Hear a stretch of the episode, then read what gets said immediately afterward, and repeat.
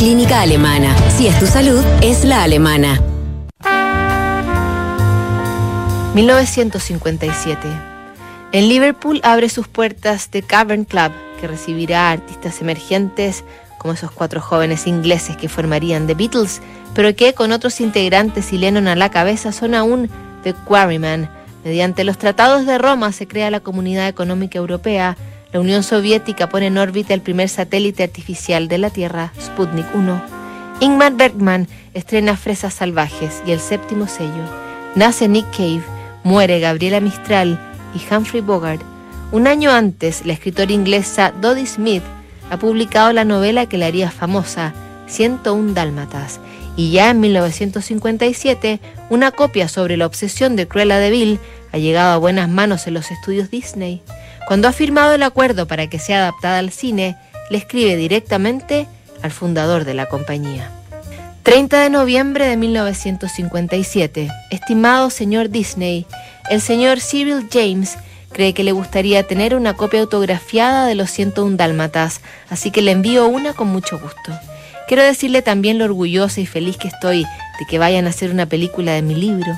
Para ser honesta, siempre esperé que pudiera, tanto que cuando lo estaba escribiendo, a menudo me imaginaba muy nítidamente escenas como si fueran dibujos animados.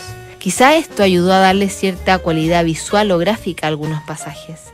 Espero que haya visto las excelentes fotografías tomadas por Eric Gray, quien fue contratado para proporcionar fondos adecuados de Londres, Essex y Suffolk. Con mucha sensatez vino a verme y mi esposo y yo pudimos mostrarle pueblos, edificios, paisajes y atmósferas. También hizo algunas ampliaciones admirables de algunas fotografías de nuestros dálmatas. Puede imaginarse cuánto anhelo siento de ver la película terminada. Realmente no sé cómo voy a aguantar los cinco años que me dijeron que puede tardar. Solo me queda esperar que el trabajo vaya tan bien que se pueda hacer en tiempo récord. Si hay algo que pueda hacer para ayudar, por favor, hágamelo saber. Mis mejores deseos para usted y los animadores que darán vida a mi historia, Dodie Smith. Dos años más tarde, la autora de 101 Dálmatas vuelve a escribir luego de ver parte del trabajo de arte para la adaptación al cine animado de su libro. 7 de diciembre de 1959. Estimado Walt Disney, muchas gracias por su carta y los dos bocetos de Dálmatas. Cruella es magnífica, mucho más emocionante que las ilustraciones del libro y noto muchos toques divertidos en su fondo. Pongo y Mrs. tienen una gran personalidad, lo siento, me refiero a Pongo y Perdita. Todavía me siento desconsolada por ese cambio de nombre. Perdita tiene un gran atractivo y encanto y Pongo está aquí lleno de carácter y de humor. Los criadores de dálmatas pueden estar un poco molestos por sus orejas sólidamente negras, pero esto no le importará al público en general. Ahora que hemos visto estas imágenes, estamos aún más entusiasmados con la película y más ansiosos por verla. Espero que su amable deseo que le escriba otra historia se justifique plenamente por el éxito de Dálmatas y no veo cómo, con todo su trabajo entusiasta, puede ser menos que un éxito. Desafortunadamente, no tengo ninguna idea nueva que pueda terminar como una caricatura, pero me han ofrecido ayuda. Tenemos dos ratones domésticos ordinarios que se han vuelto tan mansos que se suben a nuestras rodillas y comen de nuestras manos.